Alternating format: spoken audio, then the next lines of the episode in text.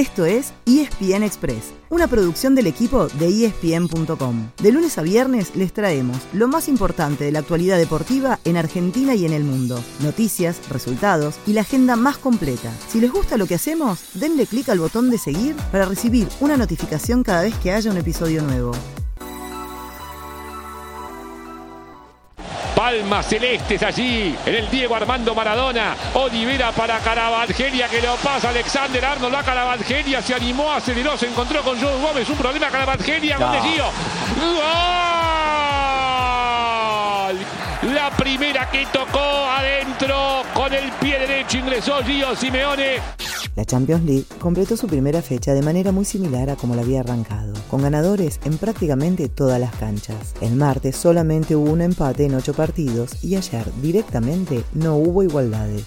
Entre los ganadores más destacados estuvieron el Bayern Múnich, que venció 2 a 0 en Milán al Inter de Lautaro y Joaquín Correa, el Barcelona, que goleó 5 a 1 al Victoria Pilsen con un triplete de Lewandowski, el Napoli, que superó 4 a 1 al Liverpool con un gol de Gio Simeone, el primero para su nuevo club, y el Atlético Madrid, el equipo dirigido por el padre de Gio, el Cholo Simeone, en el que De Paul y Ángel Correa entraron desde el banco. El colchonero le ganó 2 a 1 al Porto en un final de locos, ya que todos los goles llegaron en tiempo agregado.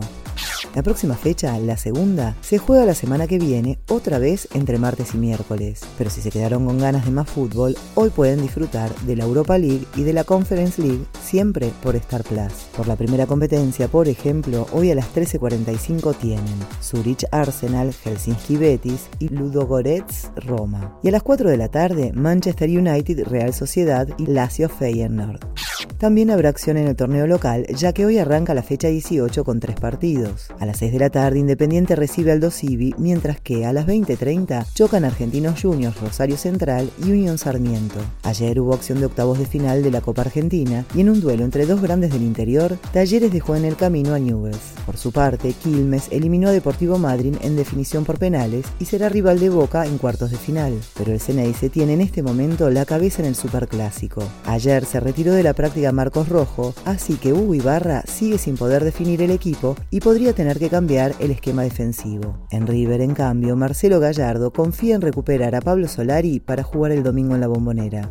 Anoche hubo otro equipo argentino en cancha. Vélez tenía que hacer el milagro en Río y dar vuelta al 4 a 0 de la ida frente a Flamengo en las semifinales de la Comebol Libertadores. No pudo ser, pero el Fortín dejó una buena imagen. Arrancó ganando con gol de Lucas Prato y aunque perdió 2 a 1, dio pelea hasta el final. Por cuarto año consecutivo, entonces, el trofeo quedará en Brasil. Esta vez, el rival del Mengao, ganador en 2019, será el Atlético Paranaense, que dejó en el camino al Palmeiras, bicampeón en 2020 y 2021.